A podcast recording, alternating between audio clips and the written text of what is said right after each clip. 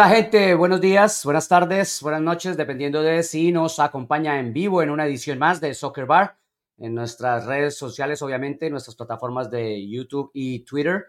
Ah, obviamente, un saludo también a la gente de Pulso Sports Network, a sus redes sociales que también toman el contenido y por supuesto a la gente de Unánimo Deportes que se lleva nuestro audio y lo distribuye a su gente, a su audiencia. Un día especial, arrancó el primer fin de semana completo de liga de MLS, ya se había jugado el miércoles, lo habíamos hablado aquí el jueves, así que hoy vamos a pasar por lo que sucedió sábado y domingo en los partidos de MLS eh, con árbitros sustitutos, suplentes, reemplazantes, como los quieran llamar. como lo pueden ver, don Diego Cora sigue todavía resolviendo unos temas personales, esperamos que ojalá las cosas vayan mejorando para don Diego y seguramente lo podremos tener el jueves o a más tardar el próximo, la próxima semana. El que sí está ya de vuelta fue a Colombia, descansó, bebió, comió, regresó a Seattle, se vio todos los partidos, estuvo en el debut de Pepo, encontró a Seattle más verde que nunca. Don Nico Moreno, ¿cómo está la cosa?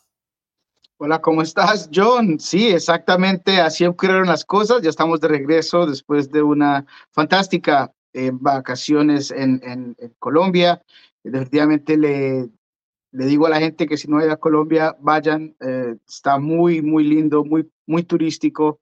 Cartagena, Barú, Bogotá, Zipaquirá.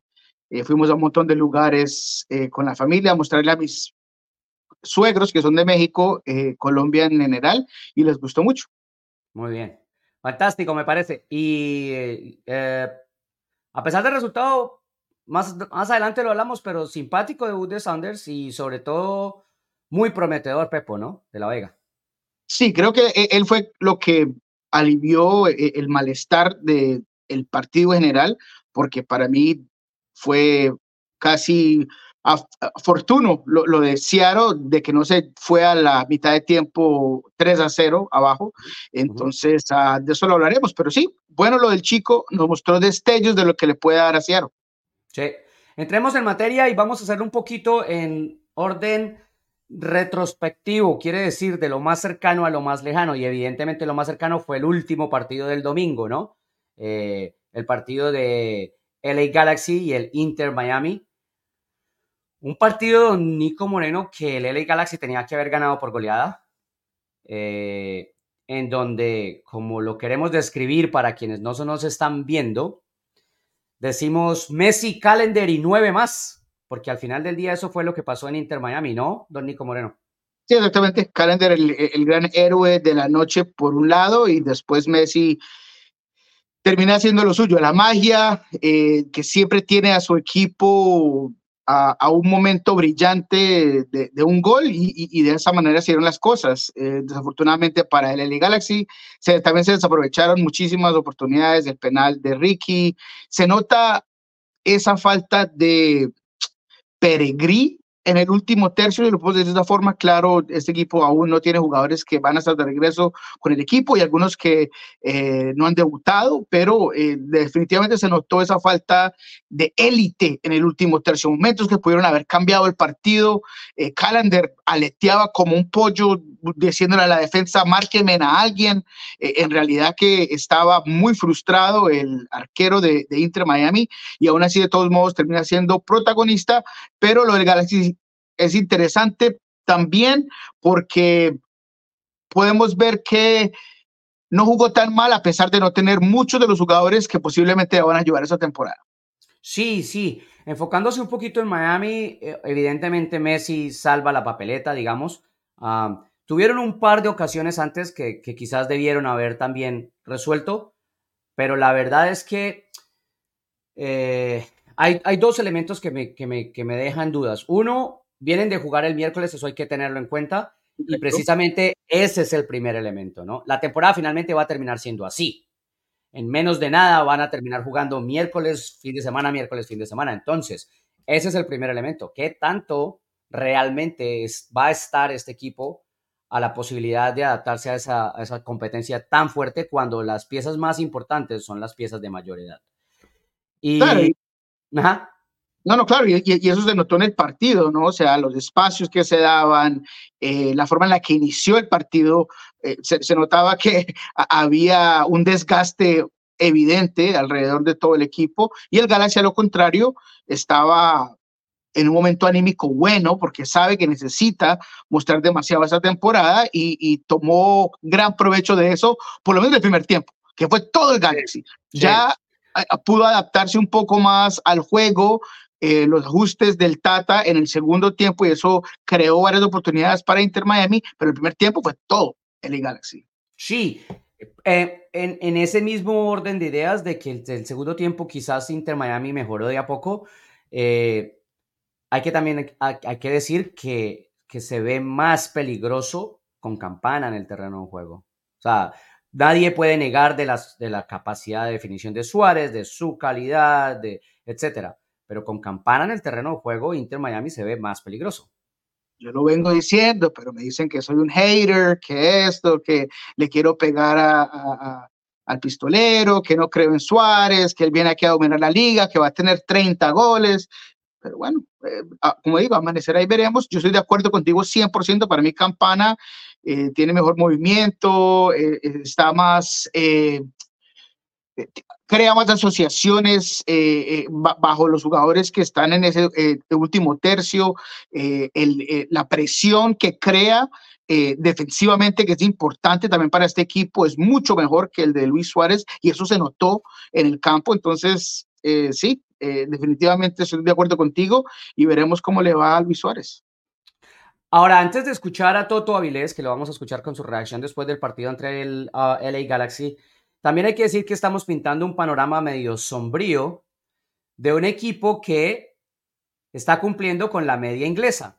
Ganó en casa y empató afuera, ¿no? Sí, es verdad, pero es que estamos hablando de un equipo que tiene todos los reflectores encima y toda la expectativa Messi, ¿no? Y Messi y amigos, por decirlo de esa forma.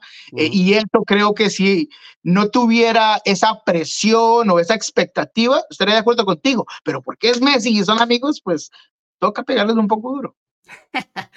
Vamos a escuchar a Toto Avilés y después cerramos entonces ese partido.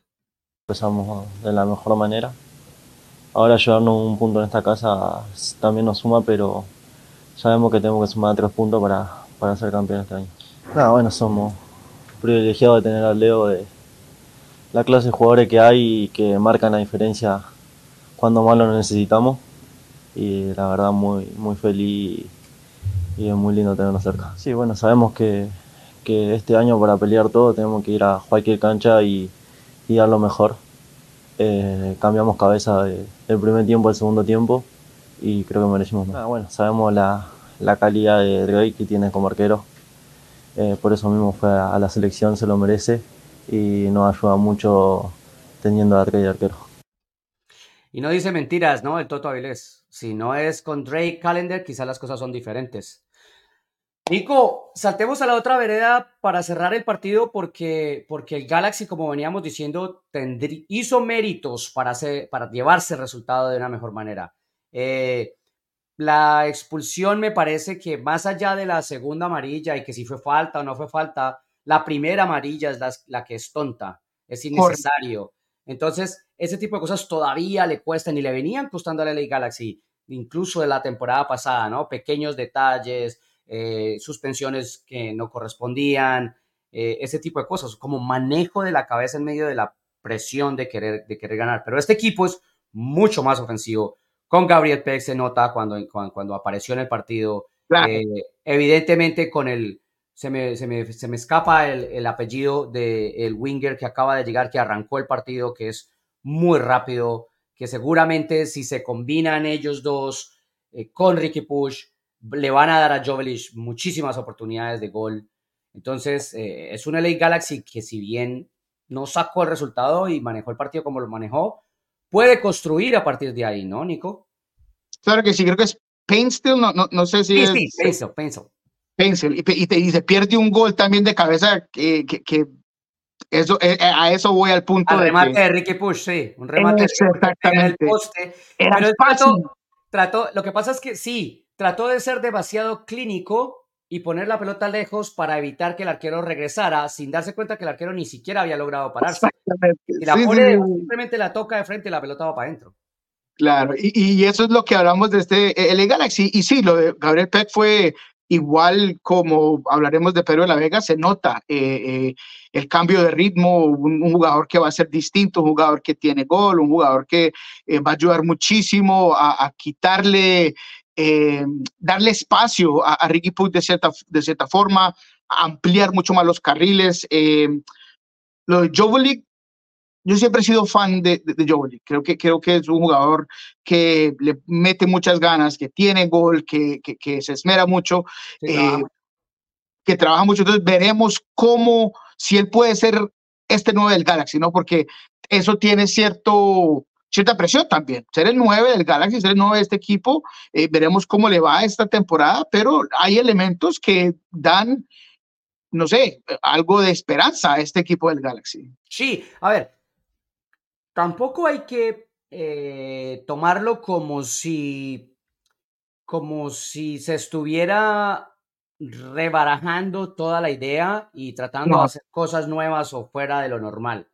Realmente la idea de Bani sigue siendo la misma y, los actores que no le funcionaron, los dos franceses, Grand Cyr y, el otro chico que vino con su ¿Cuál?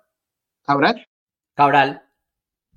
Gran City y Cabral eran la idea, ¿no? Esos dos extremos de velocidad, de encare, de uno a uno, de, juego combinado con la parte interna del, equipo para poder llegar a definir. Es esta misma idea. Es Gabriel Peg, es Gabriel Peg y es este otro chico que, de nuevo, se me va el nombre del apellido otra vez. Pencil.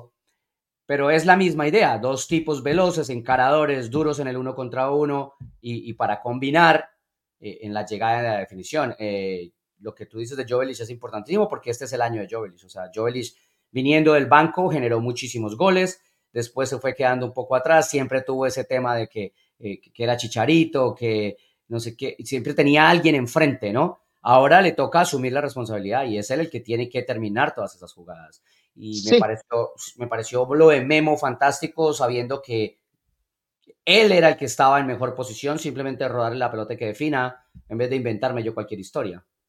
Y creo que esas ideas van a ser mucho más fácil de ejecutarse cuando tenga jugadores como Brookman que volverán, que estuvo en la banca pero no jugó, eh, como Peck que va, a ser titular de cierta forma, a Fagundes también está recuperando ritmo de cierta forma. Me gustó lo de Aude eh, porque él es el que como que empuja por ese lado y le permite a que Fagundes se centralice un poco más del fútbol. Entonces, eh, sí, hay cosas que, que, este equipo de Liga Galaxy puede empezar a a cementar y es algo que Vani necesita porque yo me imagino que la silla se le va a empezar a calentar si no empieza a haber resultados. De acuerdo. Mientras usted estaba bebiendo ron, mamando ron, como dicen en donde estaba. Esa vaina, claro, mamando ron, sí, señor. Yo, dije que le daban 10 partidos. Vamos a ver. ¿Eh? Me parece bien. Sí, la compro. Vamos a ver. Bueno, empezamos el show con lo más popular del domingo. Pasamos a lo mejor del domingo, ¿no? O sea, lo más popular Messi, lo mejor el Galaxy. Y ahora nos vamos al campeón para mantener el nivel, ¿no? Entonces Columbus Crew abrió con Atlanta United. Ya sé que saltamos de sábado de domingo a sábado, pero es el nivel del campeón. Y mostró Columbus Crew Nico que, que está, que su intención es volver a pelear absolutamente todo que no está sentado esperando a ver qué va a pasar y cómo nos asumen porque somos campeones, sino a ir por ello, ¿no? 100%. Y, y sabes lo que más me llamó la atención del equipo que era e, el que más hizo goles la temporada pasada, el más agresivo, el que tenía e, e, ese, ese grupo élite adelante, fue la disciplina y la qué tan organizado era, qué tan compacto defensivamente fue contra Atlanta. Eh, eh, que eh, parece ser como si Will Fernández hubiera dicho, bueno, nosotros fuimos del equipo que más hizo goles, pero nos metieron demasiados. Entonces, esta temporada vamos a asegurarnos de que vamos a estar más compactos, de que Nagby va a quedarse un poco más retrasado, de que vamos a eh, eh, tener muchas referencias defensivas, que no vamos a permitir errores en balones detenidos como la temporada pasada, y eso se vio en este partido.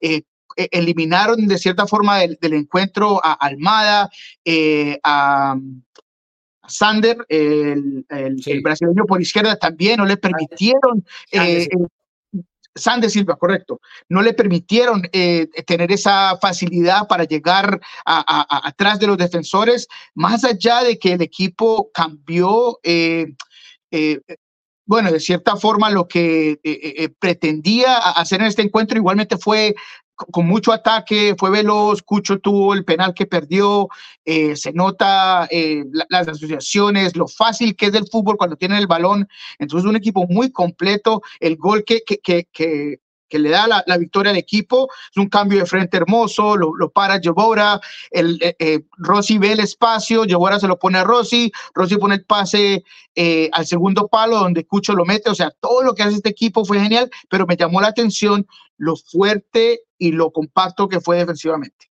Sí, yo no tengo dudas de cuál fue el mensaje de Nancy.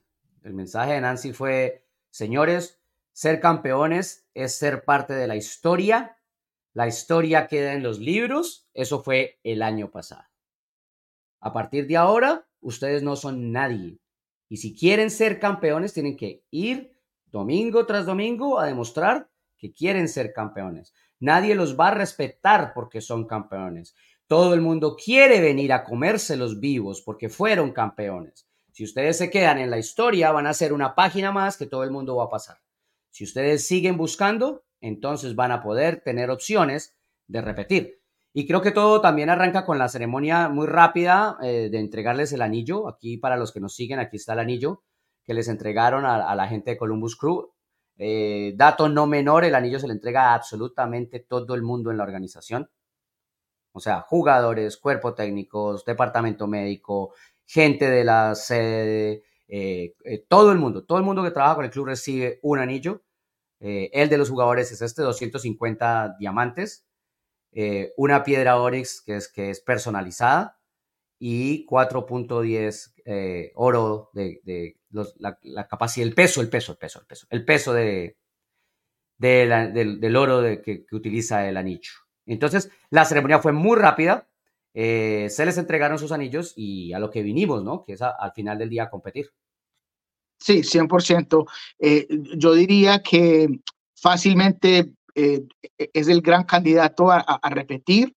Creo que Nancy, como tú dices, no está pensando en eso, le está pensando en simplemente mejorar eh, en, sus conceptos, en lo futbolístico, es lo que da miedo de este equipo, que tiene el talento, pero también está tan bien dirigido que, que lo hace un equipo extremadamente completo. Y por eso no me queda duda que Atlanta, el próximo partido, se verá mucho mejor, podrá que tener un par de goles, pero el hecho de que, si, eh, si no me acuerdo eh, bien, eh, disculpas, pero vi que Jokomakis tocó un balón en el área, un solo balón en 90 minutos. Eliminaron el servicio por completo del griego. Ahí venía, ahí venía, la pregunta, Nico, y se la iba a hacer con Sorna, pero, pero el amigo que pretende, porque el amigo necesita consolidarse también este año. O sea, si el amigo no consolida un equipo que dispute finales este año, va a tener problemas para mantenerse donde está. Y me refiero obviamente a Gonzalo Pineda, ¿no? Sí, sí, aquí tengo eh, una de mis notas de lo que dijo. Eh, él habló que pensó que ellos estaban presionando bien, pero cuando tenían el balón eh, no hacían suficientes movimientos ofensivos y no estaban conectando en el último tercio cuando tenía posesión. Entonces eso ah, habla de que él tenía cierta expectativa de lo que iba a ocurrir, pero no pudo ejecutar lo que se preparó durante la semana porque no, no, lo dejaron. El equipo quería proponer, quería tocar, quería eh, crear más oportunidades, pero solamente tuvieron dos en todo el partido. ¿Está sacando Nico el paraguas? O sea, no es que Atlanta hubiera jugado un partido muy regular, muy pobre, sino que el rival fue exageradamente mejor. Podría ser, podría ser que de esa forma se puede, se, puede eh, interpretar de esa forma, eh, pero Atlanta está en la posición de que ellos tienen que competirle a Columbus. E, e, ellos no, no pueden ser un paraguas porque este equipo se llevaron a Carladro, trajeron ciertas cosas, porque ellos quieren volver a ser el grande del este y tienen que enfrentarse a Columbus y tienen que vencer en el, en el uno a uno, si no, entonces no estamos haciendo absolutamente nada. Entonces creo que lo de Gonzalo Pineda también es otro de los técnicos que son varios esta temporada, que si no encuentran resultados van a terminar buscando otro trabajo. Sí, sí, a mí la verdad que me parece que eh, para mantener una base tan larga como lo hizo Alanta, porque cambió muy poquitas piezas, eh, arrancó muy plano, muy, muy plano. Sí, señor. De acuerdo contigo, de acuerdo contigo, porque eh, si hablamos de un grupo que ya se conoce, hablamos de un proceso que viene largo, eh, de jugadores que a lo mejor llegaron a mitad de temporada, la temporada pasada, pero ahora tuvieron toda la pretemporada para eh, entender los conceptos de lo que quiere eh, Gonzalo Pineda y no poder lograr hacer absolutamente nada en la parte ofensiva con talentos como, como el de eh, Almada, como el de Gigi. O sea, es un equipo que también tiene muy buen talento. Entonces, no podemos simplemente decir que solo juega al rival. Tú también tienes que hacer lo posible para adaptarte al juego. A lo mejor ser un poco más directo, a lo mejor hacer cosas distintas. Y eso es lo que tiene que pensar Gonzalo un poco al respecto de este resultado. Sí, un poquito ya para, para cerrar el partido, pero, pero también para no dejarle toda la responsabilidad al que no juega que es el técnico. Correcto. Ya, Tiaguito se tiene que echar el equipo al hombro porque ya, ya está bueno. Ya, ya Tiago Almada, eh, a pesar de su juventud, es un chico con mucha experiencia, es un chico que ha estado en Mundial, es, es un chico que ha estado con grandes jugadores a su alrededor, es un chico que fue capitán de su selección preolímpica, entonces ya va siendo hora de que Tiaguito a su edad, no importa los números, se pare en el terreno de juego y les diga, señores, cuando hay problemas, la pelota para mí, y yo les resuelvo y yo los pongo a jugar. Y cuando hay que correr, yo voy a correr. Y me voy a tirar al piso también. Y me voy a echar el equipo al hombro. Porque si no, Tiaguito se va a quedar en agua tibia. Y nadie quiere eso. Porque tiene demasiada calidad. Gracias por traer eso a la mesa, John, porque yo estuve en un programa antes de irme eh, para Colombia y eh, uno de los eh, suramericanos que son parte de ese programa me decía que es que Almada no quiere estar en la MLS porque se está evaluando, porque le quedó chica la liga, obviamente sin saber, sin conocer lo que ha hecho Almada, porque no ha ganado absolutamente nada con Atlanta, pero el que se está evaluando es él. Él tiene que ser el jugador que se pone ese equipo al hombro. Él tiene que ser el que rompe esquemas, el que rompe líneas, el que eh, eh, es el factor X de este grupo y no lo ha hecho. Si está evaluando a alguien, es él. Y nada más. No, no culpen a Liga, no culpen el grupo, porque hemos visto muchísimos jugadores venir aquí a hacer las cosas bien y ir a, Europa o lo que ellos quieren hacer. Si Thiago no lo ha hecho es porque no ha podido. Y así de simple. Sí, sí, seguro, seguro. Hay una responsabilidad individual que no se puede negar. Sí, porque él ha dicho que, se quiere ir y estuvo, eh, lo, ha hecho más que eh, obvio y ha reportado y ha dicho. Eh, entonces, veremos. Claro, y es que la conversación es muy fácil.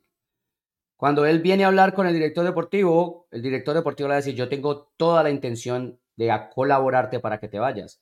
Dame las, las, los números, dame las actuaciones para que las ofertas que vengan valgan la pena. Porque si no te vas a terminar yendo por nada y eso no lo vamos a permitir. Exactamente. Y ese es el gran punto. No, no, no vamos simplemente a, regalar nada cuando hemos puesto y hemos invertido tanto en tu talento, en traerte, ponerte bien. aquí nadie te está, no, nos está haciendo un favor. Nosotros estamos pagando un salario, te estamos dando lo tuyo, ahora tú también tienes que hacer tu parte para dar el próximo paso. De acuerdo. Nico, para saltar a otros temas, vamos a ir, eh, vamos a empezar primero por repasar algunos de los resultados. Alguna cosa rápida que se te vaya ocurriendo de los partidos, lo vamos soltando, pero no nos demoremos mucho en partido por partido. Charlotte terminó ganándole 1-0 a New York City FC, un lindo escenario, mucha gente. Copetti le entregó un penalti a Kerwin Vargas para que se hinchara de, autoestima y a Kerwin se lo tapó Matt Así que bueno, por lo menos por el lado de la confianza del compañero y del cariño del compañero funcionó, eh, pero no, no, no por la confianza del jugador porque no, no lo notó, ¿no? Sí. Lo único que digo de este partido es que la falta de gol del año pasado se reflejó nuevamente en este partido. Bacarar, para mí, no sé si tiene el suficiente para eh, ser el gran definidor. Santi tuvo una sola frente al área que solito frente al arco y la tira por encima. La falta de gol es eh, uno del talón de Aquiles de este equipo. Sí, en New York City sí. En, en Charlotte yo creo que puede amalgamar mejores cosas con el paso del tiempo y con las piezas que le, que le, han, ido llegando. Ah, bueno, este es el otro. Cincinnati empató 0-0 con Toronto. Muy poquito para decir. Ah, Toronto todavía es muy blandito, ¿no? A mí me llamó la atención y lo, y lo hago lo más rápido posible porque sí, fue un 0-0, fue un 0-0 interesante porque yo no tenía pues eh, tanta expectativa del equipo de Toronto porque fue el peor, eh, estamos hablando del peor equipo de la temporada pasada contra el absolutamente mejor, el que ganó más puntos y todo lo que tú quieras. Cincinnati venía de Jamaica, venía de un partido un jueves y eso se le notó en este partido, pero Toronto me pareció eh, un, equipo que el año pasado a veces no podía hacer los conceptos más básicos, las cosas más fáciles, pero en este muy compactos cuando defendían, abrían muy bien, Bernadeschi jugando como carrilero derecho, lo hizo excelente, eh, Shane O'Neill, ex Sounder, eh, haciendo esa función que hablamos en un momento que era central lateral, que subía y trataba de, de generar, lo de Flores, que es el que se le ha dado la batuta que tuvo Bradley eh, en cierto momento en ese medio del campo lo hizo muy bien, incomodaron y limitaron. Cuando tenemos un talento como el de Lucho Acosta, no es de detenerlo, sino de limitarlo, y eso fue lo que hicieron. Todo el partido había alguien encima de él, lo jalaban, lo apretaban, no le permitían hacer absolutamente nada. Entonces, tengo que aplaudir lo del nuevo técnico en Toronto por haber hecho un muy buen planteamiento para este partido.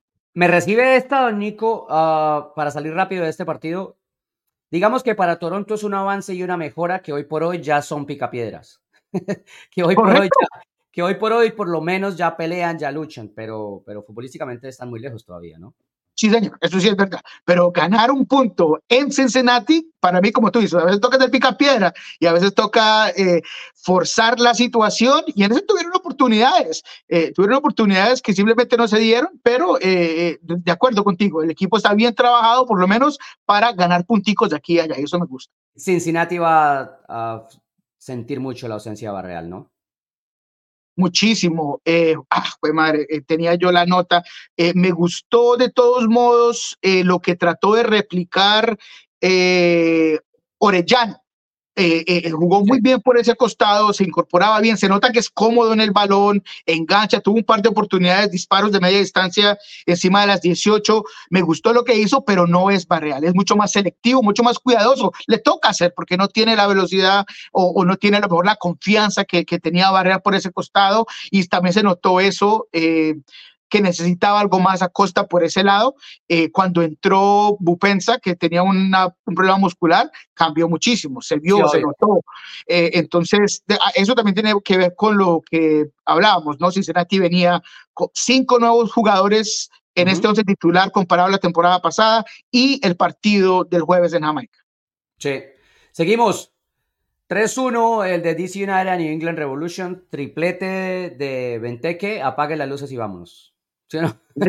No, fue más tampoco el partido.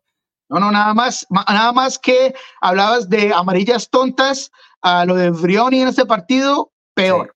Minuto 13, 14, me parece el primer, primera amarilla innecesaria y después la segunda igual. Barriéndose a nada, barriéndose sin necesidad, se lleva la segunda amarilla. Gracias al señor Gil, que por lo menos nos dio algo bonito que ver del Revolution con un hermoso gol allá como él los pone, ah, donde la telaraña de la araña se pone en, el arco, hermoso gol, pero de en adelante muy poco. Eh, Chancalay también tratando de hacer lo suyo, pero eh, sí, lo, de New England Revolution no fue bueno en ese partido. De acuerdo. Seguimos. Un 0 a 0 muy frío. Yo no sé lo que va a pasar con Red Bulls. juega un poco mejor, pero igual no gana. Eh, creo que tiene demasiados detallitos por solucionar como para poder decir que lo que mostró es, es para ilusionarse Red Bulls, por lo menos. Eso, eso creo yo. Sí, este fue aburrido. Ese 0-0 sí fue, no fue como el otro. Ese sí fue aburridongo. Eh, eh, lo de Frostberg, no sé si lo noté tanto como otros. Yo creo que no hizo nada especial. Conectó, buscó. Eh, se nota que tiene cierto talento, cierto calibre, pero también tuvo unos, unos tiros y unos pases que, hemos dicho, a lo mejor cuando esté más eh, en ritmo de, temporada lo veremos, pero todos los reflectores estaban encima de él. No creo que le hizo justicia a, los bombos y, los titulares que deberían para este partido. Eh, lo de Red Bull continúa siendo también problemático adelante. Benzir tuvo una, Manuel tuvo una, eh, y, y, el, y, por el lado de Nashville sí peor, también muy poco a nada. Ellos sí que nos reforzaron. Eh, mm. eh, ese es el equipo picapiedra con Gary Smith, pero necesitan hacer algo porque no puedes tener a Schaffelberg, Burnberry y Boyd, el ex LA Galaxy, como tu trío adelante porque no le vas a ganar a nadie con goles. 2-2 a Chicago-Filadelfia. Este fue más para la tribuna, ¿no, Nico? O sea, los cuatro goles, las emociones, el ida y vuelta. Ah, siempre hay el debate cuando se presentan estos partidos eh, de si son un partidazo o son un partido lleno de errores, ¿no? Sí, este sí, honestamente no lo vi. Obviamente los eh, vi los, eh, los highlights del partido. me gustaría volver a, verlo porque me han dicho que hay cierto ciertos jugadores eh, que, que, por lo menos por parte de, de, Chicago van a ser muy interesantes para la temporada. sí, sí, eh, Chicago, Chicago, realmente, Chicago realmente mostró que, que puede ir avanzando, o sea, que lo que pasa es que con Coplas es complicado porque lo conocemos desde hace tanto tiempo que, que en cualquier momento vamos a empezar a ver ese equipo escondido, amarrete de picapiedras, con tal de empatar que termina perdiendo, con tal de no perder que termina perdiendo y entonces se vuelve feo y, consiguiendo puntos que a duras penas lo ponen a pelear dos, tres puntos por debajo de la clasificación a los playoffs, ¿no? Entonces, bueno, ese es el tema con, con Chicago. Pero lo que mostró en el primer partido deja de pensar que puede, que puede ser animador. Claro, claro, y, y, sobre todo porque también tienes un Filadelfia que tiene muchos de sus mismos jugadores de la temporada pasada, que también eh, tiene cierta trayectoria y el 2-2 no es malo contra un equipo como Filadelfia, sobre todo cuando pensamos en lo que era Chicago la temporada pasada. Entonces, eh, sí, hay, creo que hay jugadores que, como tú dices, eh, quieren más al fútbol pragmático que a lo mejor nos puede dar coplas. Entonces va a ser interesante verlo. Y, a ver qué pasa con Shakiri. ¿Será que vuelve a, por lo menos ser ese, ese, gran jugador para este equipo, toma las cosas distintas, puede ser que como Héctor Herrera en su momento cambie el chip y se convierta en el jugador que todos esperábamos con este equipo de Chicago. Sí, de acuerdo. Ah, un mensaje de aclaración, porque es eso, es un mensaje de aclaración en el que nuestro compañero, amigo, seguidor, colega, eh, etcétera, Manuel Vaquero aclara que no está de huelga como los árbitros, que simplemente está esperando que sea convocado de nuevo. No me echen de menos, compañeros, dice Manu Vaquero, quien estuvo obviamente conmigo en los episodios anteriores, reemplazando a don Nico Moreno y reemplazando a don Diego Cora cuando ninguno de los dos podía. un abrazo para Manu, que sabe que lo único que no vamos a hacer es darle contrato de juez de línea asistente porque es muy poquito dinero. Don Nico, nos saltamos a un partido que le interesa muchísimo a usted y un partido que fue interesante. El LAFC hizo récord de victorias en partidos de apertura. Son siete, ¿no? Siete partidos de apertura en los que gana el LAFC. Me parece que mostró cosas muy interesantes el IFC. Me parece que volvió a la idea de que los tres de arriba sean absolutamente libres. Utilizó a Bogush ahí y Olivera, Bogush, Buanga hicieron lo que se les dio la gana, se movieron por donde quisieron. Su amigo el lateral estaba de vacaciones en la playa, eh, pero muy bien el IFC, a pesar de, de, no haber sido más amplio el marcador y a pesar de que sea los Sanders sí, se intentó mantenerse, pelearlo, pelearlo eh, hablando primero de AFC, Nico, me parece que es muy buena la primera presentación. Sí, no, absolutamente de acuerdo con todo lo que dices. Hay que aclarar de todos modos que sin abrir el paraguas, Seattle sí tenía cuatro titulares fuera para este partido, Gemar Gómez Andrade, Joe Pablo, Stefan Fry, eh, y me falta uno, Stefan Fry, Joe Pablo, Jamar, eh, oh, y Albert Rusnak. Esos son los cuatro que estaban fuera para este partido. cuatro titulares. No, no, no. Le voy a dar absolutamente toda la razón. A pesar de que se quiere mucho más de Rusnak, pero volvamos a LAFC y ahora analizamos Seattle Sanders, ¿sí? Claro. Porque, porque lo que yo quiero es ver ese tipo de cosas. O sea, evidentemente el entorno de un partido lo marcan los dos equipos, no, no uno solo. Es lo que yo hago con relación a lo que el rival propone o deja de proponer, ¿verdad? Y lo de Seattle Sanders no fue malo. Lo de Seattle Sanders no fue malo. Pero, eh, pero sí me da la sensación de que lo deja muy al nivel general, muy del montón. De acuerdo. Y, es que eso lo, lo, venía yo diciendo toda la pretemporada con ustedes. Si algo que me ha aferrado es que este equipo sí, hay una dimensión, hay un universo en el que pueden ser el mejor equipo del oeste, pero todo tiene que irles bien. No pueden tener lesiones, no pueden tener problemas, necesitan que Pepo sea un jugador, mejor dicho, increíble esta temporada y no es factible de que un equipo de fútbol todo le salga bien. Y ese es el problema. Y en esos partidos se notó eso. Entonces, cuando algunos decían que es el equipo más profundo del oeste, a lo que no estoy de acuerdo, eh, y este equipo de LA Galaxy... Es el más lejano, eso sí. ¿Cómo? Lo que es es el más lejano, eso sí. Sí, sí, sí, sí. sí no hay ninguno más lejos en el oeste. Pero Exactamente. No, no, y es la cosa que, que, profundo porque todos los jugadores que tiene yo, honestamente, con el respeto a, los jugadores, porque tienen jugadores buenos, pero el caso es que al final del día, en este momento Seattle no tiene un Denis Buanga, no lo tiene. Y a veces uno necesita un jugador que va a resolver ninguno, un partido. Ninguno tiene un Denis No muchos, pero Seattle era un equipo que muchas veces te puede, tenía alguien que iba a resolver el partido. Raúl lo va a resolver, Nico lo va a resolver, Clinton lo va a resolver. Mucho rato, lo va a responder. Pero esta vez no lo tiene. Rato, hace, mucho, tiempo, correcto. No tiene, porque hace mucho rato Raúl no está en esa posición. Claro. Nico, fue, Nico fue perdiendo su, su, su apoyo desde el cuerpo técnico para mantener esa posición de privilegio en términos deportivos, de privilegio de poder decir, yo me hago cargo del equipo y denmelo a mí, que lo saco adelante. Entonces hace mucho rato que no existe esa figura en Sanders. No, y, a mí sí me pareció malo lo de Sanders. Y, y, y, lo digo porque Seattle fue afortunado de que el primer tiempo no terminó 3 a 0 o 2 a 0. Denis Boanga tiene una jugada en la que se saca al arquero por completo. Primero que todo, Nathan tarde en la reacción, mal en la lectura del juego, mal ubicado en el campo. Eh, Denis Boanga con toda la facilidad del mundo, le, llega por detrás a los eh, eh, a, la, última línea de, de, Seattle Sounders, se saca al arquero y no sé por qué, a lo mejor decidió perdonar a Seattle, se demoró demasiado y le, le dio tiempo a que Nathan se recuperara. Eh, déjeme hacerle un paréntesis porque es que yo no quiero que usted quede así de mal. Eso que decidió perdonar a Seattle no, no, no, no, eso jugando, eso, es un chiste, ¿no? Obviamente eh, el, toque que toma no es el mejor, le da tiempo a que Nathan se recupere, pero lo que digo es que en términos generales este equipo de Seattle no fue bueno defensivamente. ¿Cuál es la pareja de centrales? ¿Cuál es la pareja de centrales? ¿Jaymar y Nathan? No, Jaymar y, y Jackson Reck. Esos son los, los, dos fijos. Eh, eh, de hecho, a mí me encantaría volver a ver a Javi y a, y a pero no es realista va a ser Jackson Reagan, va a ser eh, Gómez Andrade. Entonces, yo entiendo eso. Y, los centrales necesitaban, eh, eh los, volantes de contención muy desparejados. Yo soy es extremadamente joven, aún más joven, Over Vargas, la comunicación no estaba ahí.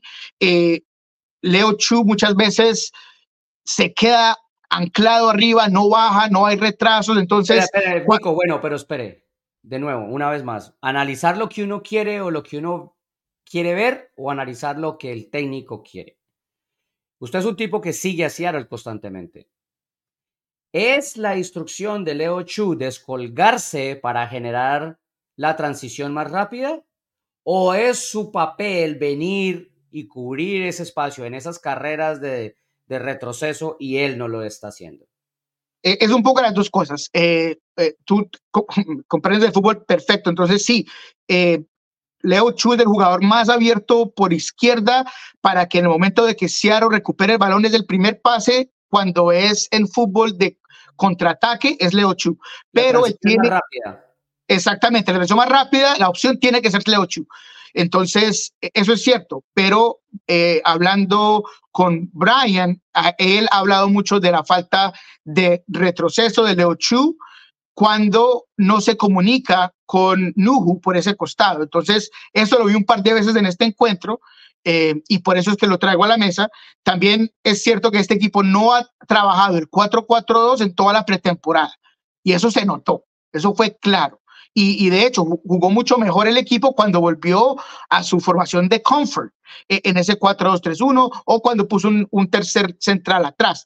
Eh, pero el equipo de Seattle Sounders para simplemente concluir esto, se vio muy frágil eh, y el LAFC hizo lo que quiso con ellos. La transición de LAFC era tan fácil, pero tan fácil. Yo, yo a veces escucho decir muchas veces que a, algunos equipos se les dificulta y, todo es tan difícil llegar a ese último tercio. Para LAFC era extremadamente fácil. Y Seattle, por su lado, cuando llegaba, no la metía. Vea, Jordan Morris es un jugador que yo no, no, le quiero chantar el, el, el, guante de ser un mal. No, no, no, pero no, no, pero sí, no, yo sé que usted no, pero déjeme decir una cosa. Jordan Morris ya no está en el momento de carrera como para que esa primera pelota que tiene mano a mano con el arquero la desperdicie. Simple. Su obligación en su momento de carrera es que, que esa pelota va al fondo de la red, o mínimo así, o sea, pegó en el palo y la suerte se la negó pero no que se la entrega a las manos al arquero. No, exactamente. Eso es un debutante, eso es de un tipo sin experiencia, eso es de un tipo al que le hierve la cabeza, eso, eso no es de un tipo de Jordan Morris, se tiene que esperar mucho más que eso. Exactamente. Y, eso es lo que este equipo necesita, es un definidor. Y por eso yo vengo diciendo mil veces que el mejor, la mejor situación para Seattle es que Raúl Rodríguez vuelva a recuperar su talento, porque si no, hay que ir a buscar otro nueve, porque Jordan no es el jugador que te va a definir los partidos. Lo demostró hoy, lo ha demostrado toda la pretemporada, John. Toda la pretemporada, ese mismo uno a uno lo ha fallado toda la pretemporada. No ha tenido un gol en los partidos de pretemporada Jordan Morris de ese calibre. Entonces, esas son las cosas que en este momento me preocupan de Seattle Sounders. Y hay que darle crédito a LA Galaxy, al AFC porque hizo las cosas muy bien. Me, gustó lo de Atuesta. Es un equipo que en transición es letal. Eh, Ilie y sus eh, iba para los premios lo nuestro o algo con, con los Braves que tenía, pero eh, lo de Campos venía, también muy bueno. con ustedes, los Dreadlocks. Sí, no, no, lo vi, no lo vi en el avión, pero venía por allá. Eh, lo de Campos también muy bueno, muy con el lateral izquierdo. Antes, antes, de terminar, Nico, antes de terminar de analizar al AFC, cerremos Seattle con el sol para que balanceemos un poquito. Escuchemos entonces a, el debut ah, detrás del debut o después del debut, que me parece que fue muy prometedor, de, de, Pepo de la Vega. Entonces escuchemos lo que tuvo que decir el argentino. Eh, de mi parte, contento por el debut. Eh, nada, creo que obviamente enojado, un poco triste por el resultado, porque uno siempre quiere ganar, más el primer partido, que creo que era importante arrancar ganando eh, o tener un resultado más positivo. Pero, pero nada, creo que, se vieron cosas muy buenas también dentro del campo, ocasionamos muchas, tuvimos muchas llegadas, ellos también, fue un partido parejo, creo, eh, y nada, hasta lo último pudimos por lo menos empatar el partido, pero bueno, creo que, que se hicieron las cosas, hay cosas muy buenas, pero obviamente siempre hay cosas para corregir, pero, pero nada, prepararnos para el siguiente partido, que, que es más importante todavía, porque es el que, que entré en un partido muy rápido, de mucha ida y vuelta. Eh, y nada, sentí que eh, me sentí bien con respecto a lo futbolístico, pero sí quizá eh, venía sin mucho ritmo de juego, como vengo de una lesión y vengo progresivo. recién había jugado 30 minutos el fin de el partido el fin de semana anterior y sí quizá desde ese lado necesito mejorar porque nada, sentí que no estaba tan tan dinámico y necesito estar un poco más, más rápido y correr un poco más. Quizás muchas veces eh, no volví porque eh, lo sentí lo físico, entonces tengo que mejorar esa parte. Me ayuda mucho la confianza que me dan mis compañeros, creo que también es, es muy importante porque no es solo la confianza que uno se tenga, sino que, que todo el equipo eh, confió en mí y ni bien fue el penal, me, dieron la, me dijeron que, que le pegue yo, así que bueno, que contento por eso, no solo por, que me sentí con confianza en el momento, sino por, por todos mis compañeros que, que, me dieron esa confianza. No, estaba, estaba tranquilo y miré un poco al arquero antes, pero tenía más decidido jugármela ese palo. Eh, también quizá al ser mi primer penal sentía que, que el arquero o, podía esperarla en medio o cruzada, que es más fácil, y decidí abrir el pie. Ahí estaba Pepo con un, con un buen análisis de lo que fue su debut en el que realmente se le notó bien con la pelota, complicado en, el tema físico, muy natural después de todo lo que ha tenido que hacer, hacer el trámite de la visa, salir a Canadá, volver a recibir la visa, viajar a Los Ángeles, estar para este partido.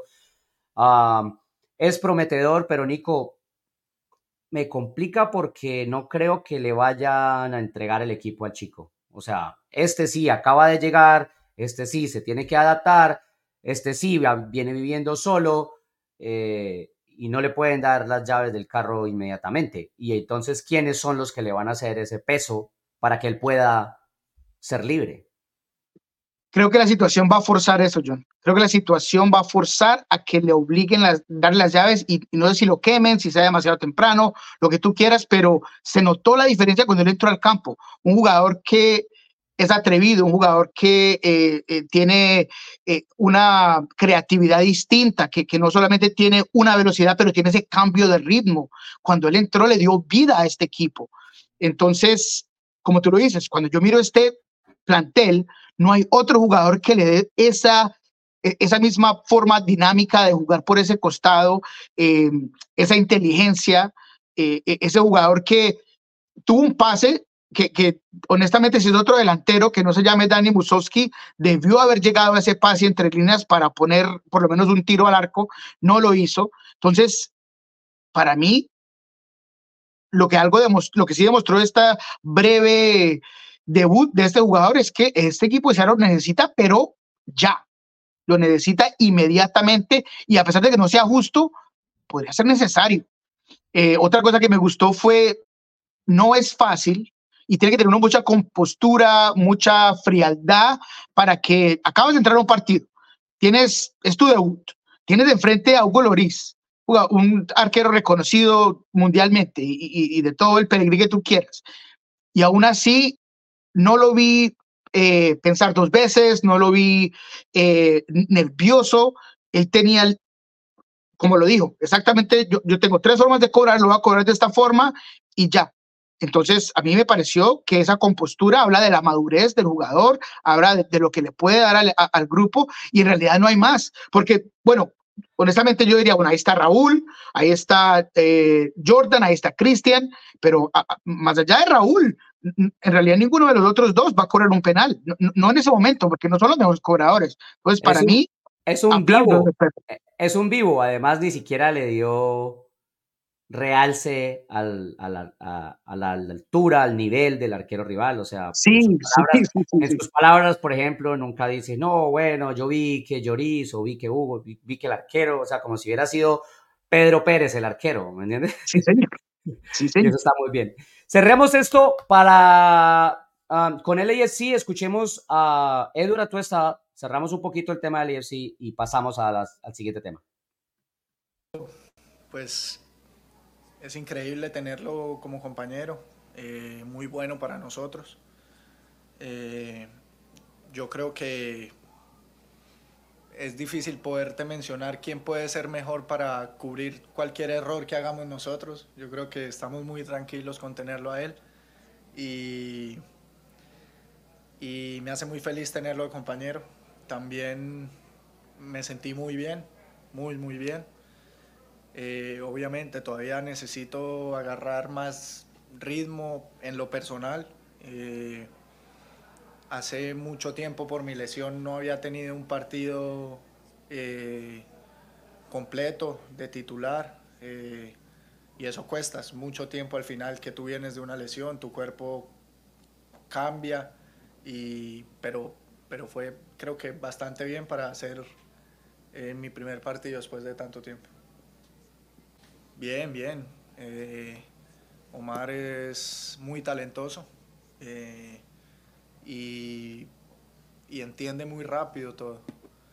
Eh, hoy un partido que iba a ser difícil para él, porque Seattle es un equipo que, que, que puede jugar bien, pero cuando quiere de pronto ensuciar el partido se sienten cómodos tiene jugadores que, que pueden sacar eh, un gol de, de, un pelotazo, cosas así, y él iba a tener que, que defender ese tipo de jugadas.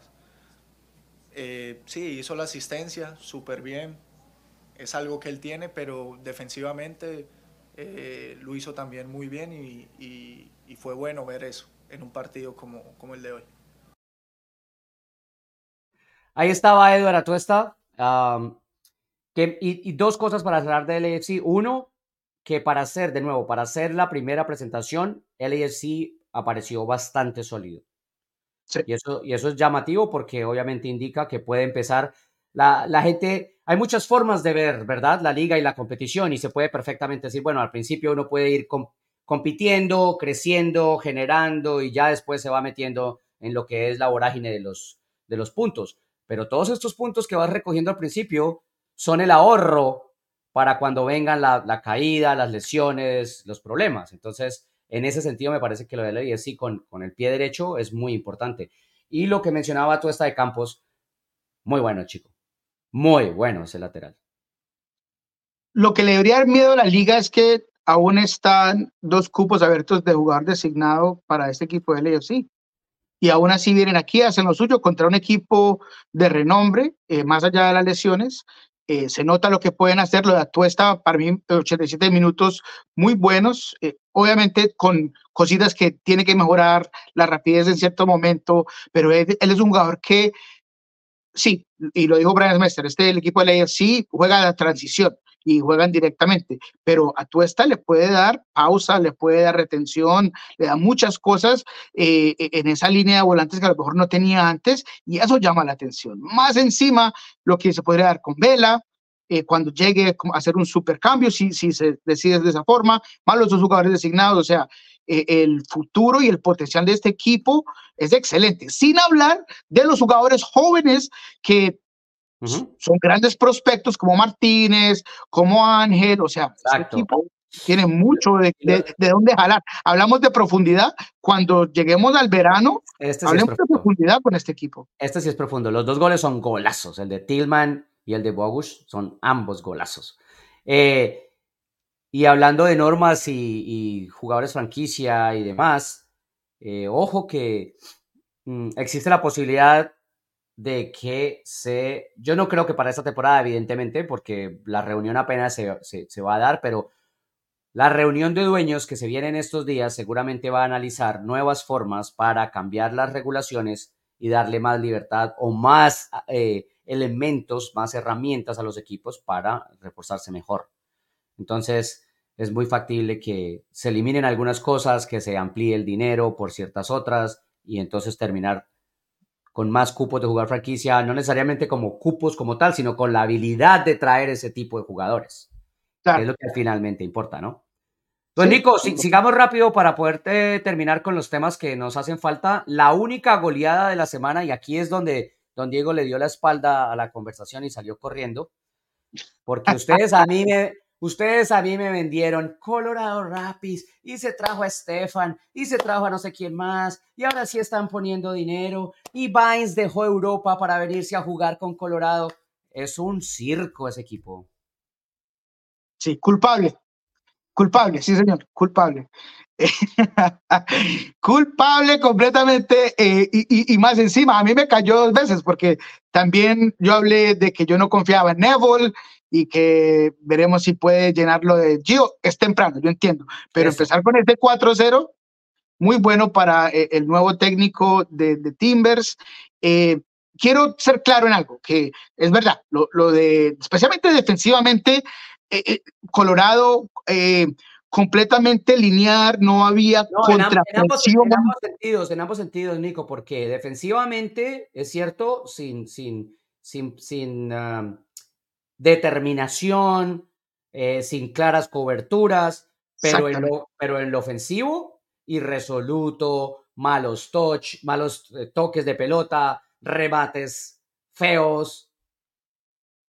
Lo de Mihalkovic fue, fue nulo, fue nulo lo de Mihalkovic. Yo, no podía creer. Lo, además, hay, que, hay que ver, porque la gente se va a quedar, oh, pero el segundo tiempo Colorado tuvo opciones, Colorado manejó. Claro, el segundo tiempo es otro partido, es con un Portland ganando 4-0 diciéndoles, ¿saben qué? Hagan el esfuerzo ustedes.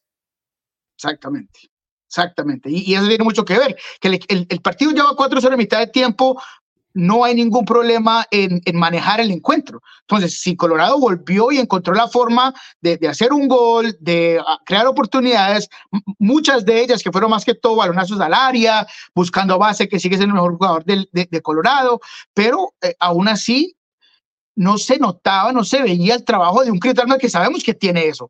Lo, otro de Chris que pensé que íbamos a ver era un equipo con alta presión, un equipo extremadamente activo, que, que, iba a estar encima.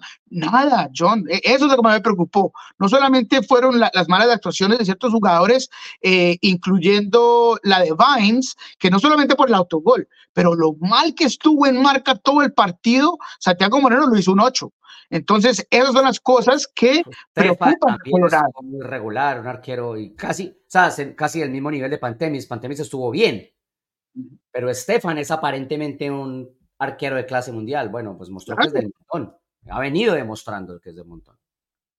Eh, eh, en, todo estoy de acuerdo contigo. Eh, los dos goles que, que, tuvo Anthony eh, eh, los dos, eh, hay un jugador en marca, nadie lo ayuda, no está nadie buscando cerrar ese pase, cerrar el servicio, todo el mundo está viendo, es ball watching, todo el mundo, o sea, nadie está activamente tratando de defender una mal primer vista de este equipo que como tú dices, y, culpable aquí, tenía todos los reflectores, tenía los eh, titulares de los que habían traído, lo que habían hecho, eh, y le pasó por encima a ese equipo de, de, Timbers, que no hizo nada brillante. O sea, no, no, quiero decir que el equipo de, Timbers, no dicho, manejó este partido y estuvo encima, porque creó más Colorado cuando miramos la estadística, ¿no? miramos los números. de, nuevo, crea más a partir, de, a partir del partido definido. Exactamente, correcto, exactamente. Pero y, eh, aún hasta la mitad de tiempo, lo que hacía Timbers era ser efectivo, poner el balón en, la malla, que así se ganan los partidos. Sí, hay que ponerle hielo, hay que ponerle hielo a lo de Neville, pero yo le voy a dar un, un crédito, el único crédito que le voy a dar a Phil Neville en términos de, o sea, crédito absoluto para decir, es su análisis de lo que vio durante la pretemporada. Y cuando hablaba con él, decía, yo estoy demasiado emocionado de ver cómo arranca Anthony el torneo, porque para mí hoy es mi mejor jugador. Mm. Y, le respondió con dos goles en el primer mm. partido. Y dijo, eh, la manera como Eric Williamson está volviendo y como se siente hoy por hoy es casi que un refuerzo para nosotros. Y Eric Williamson se jugó un muy buen partido y anotó un gol. Entonces, en esa lectura le doy todo el crédito y, y digo, el tipo ve y las cosas que ve se le están dando pero hay que ponerle hielo al resto porque esto es una temporada larga y porque vamos a ver si después del primer partido, que es el que genera un montón de emociones en su casa, con el espectáculo que es su afición, etcétera, se come a un rival que también es medio mediocre, a ver qué va pasando, ¿no? Eso es ah, lo que, ese es el hielo que hay que poner qué tan sostenible es este fútbol y estos momentos. Eh, me gustó lo de Asprilla también como nueve. Sabemos que no va a ser el nueve este equipo, pero el trabajo de sacrificio que abría tanto espacio, que llenaba las marcas, que le permitía a Anthony estar en ciertos lugares, eh, fue muy bueno. Eh, otra cosa interesante es que Evander no estaba, eh, tenía un problema con la Green Card y no tampoco sí. sí. con la Green Card. Eh, se fue a recibir la cita para la Green Card y entonces obviamente él no pudo estar durante la semana. Sí, entonces aún así eh, le pasa por encima a Colorado. Como tú dices, eh, es el primer partido, no hay que reaccionar demasiado a, lo que fue el marcador, pero interesante lo de Portland, un buen inicio y por el otro lado, Colorado eh, no podía llegar la mitad de tiempo más temprano para ese equipo. Estaba no, ellos hubieran preferido que se acabara el partido ahí, en 45. Árbitro, acábelo y vámonos. Sí, Bueno, dos temas rápidos antes de cerrar, para no dejarlos colgando, los árbitros reemplazantes y lo que se viene en este tema. yo más allá de decir que eh, se les nota a los árbitros la falta de nivel alto de competición, pienso que realmente ninguno fue influyente en el marcador, en el resultado final. No sé qué te dejó ese, ese tema, Nico. Igualmente, o sea, eh, no vengo siguiendo el tema tan cercano como ustedes, pero eh, viendo y, simplemente los seis, siete partidos que vi de tú a tú, no me pareció que ninguno hubo errores eh, grandes, que no hubo problemas de que el partido le quedó muy grande, que no pudo eh, sacarle una amarilla a Ben Olson porque pues ese man se las gana todo el tiempo, o que un jugador vino y, habló eh, mal, o que digamos la roja en el partido de, de, Cincinnati que la termina quitando. O sea, todas las, las grandes resoluciones con el VAR y en general me parecieron que llegaron a un resultado correcto o, por lo menos justo. Sí, sí, o sea, hay errores de ubicación de los árbitros centrales, eso está claro. en algunos momentos, algunos jugadores quisieron aprovechar de la falta de experiencia del central y hablarle demasiado y encarar un poquito, pero en general los jugadores entendieron la situación, los jugadores ayudaron a que el ambiente no fuera tan complicado y tan tenso. Nosotros sabemos que para estos árbitros, como personas, este es el gran momento de su vida, o sea, jamás en su vida han estado a este nivel y ahora están al lado de Messi, y ahora están al lado de Raúl Díaz, y ahora están al lado de Benteke. Entonces, ese tipo de cosas también hay que tener en cuenta porque son gente. Pero, pero hay que ver qué va pasando si esto se estira. Por ahora lo que sabemos es que eh, después de un fin de semana de verdad, un poquito de, no sé si decir mala sangre, pero de tensión entre las dos partes, por lo que dijo Don Garber el miércoles en el partido, de que no tenía ni idea qué estaban pidiendo los árbitros. Entonces vino la respuesta de Pro y vino la respuesta, eh, perdón, vino la respuesta del sindicato y después vino la respuesta de Pro. Eso generó toda una tensión. Ah, finalmente ya se van a volver a sentar a negociar y, eso es un, elemento positivo. Siempre que se esté hablando y se esté tratando de negociar, hay posibilidades de acuerdo. Mientras no haya negociaciones, no hay posibilidades de acuerdo. Entonces, eso es positivo. Vamos a ver en qué termina todo el asunto, pero es urgente, es urgente, no es importante, es urgente que los árbitros bien preparados, que los árbitros de experiencia, que los árbitros de primer nivel sean los que estén manejando los partidos. De acuerdo contigo. Esta liga tiene eh, eh, demasiado prestigio en este momento y se ha ganado el respeto de, muchos, eh, si no del mundo, de cierta forma, para estar, no sé, no quiero decir que es algo que ellos quieren hacer, pero ser expuestos con esa situación. Sí, seguro. Bueno, antes del último y, de, de, partir, Kevin Méndez nos dice, ¿qué tal, señores? Buenas tardes. David Flores es buen jugador, ahí lo verán cuando debute con Toronto.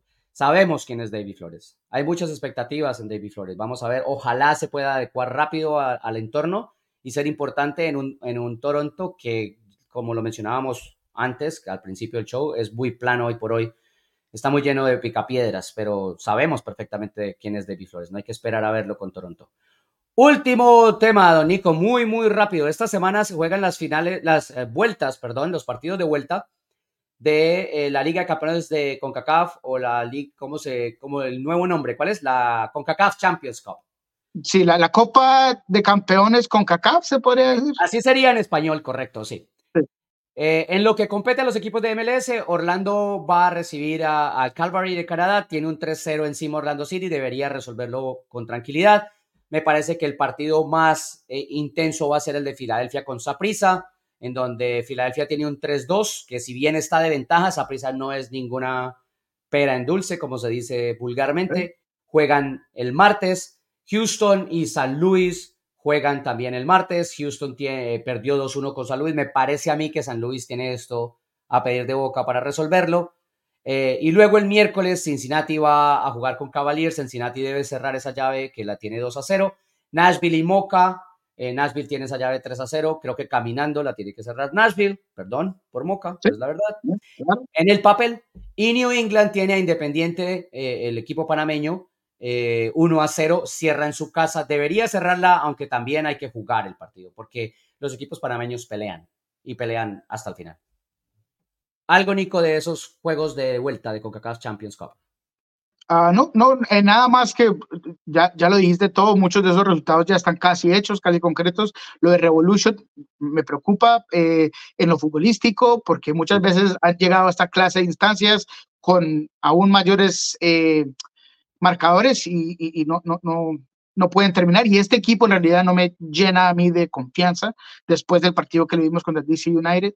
Eh, lo de Orlando para mí va a ser interesante, no por el partido que viene, pero por su trayectoria, por lo que puede hacer. Ellos vienen de un 0 a 0 no el, el, mejor fútbol del mundo, honestamente, eh, pero todavía tienen varios jugadores que van a entrar, que se van a, agregar a, lo que para mí este sí es el, equipo que es más profundo de la liga eh, eh, en muchos sectores de la cancha. Entonces, para mí es el gran candidato mío, de Nico Moreno, el gran candidato a ganar la Copa con CONCACAF, campeón de CONCACAF, es Orlando City. Para mí.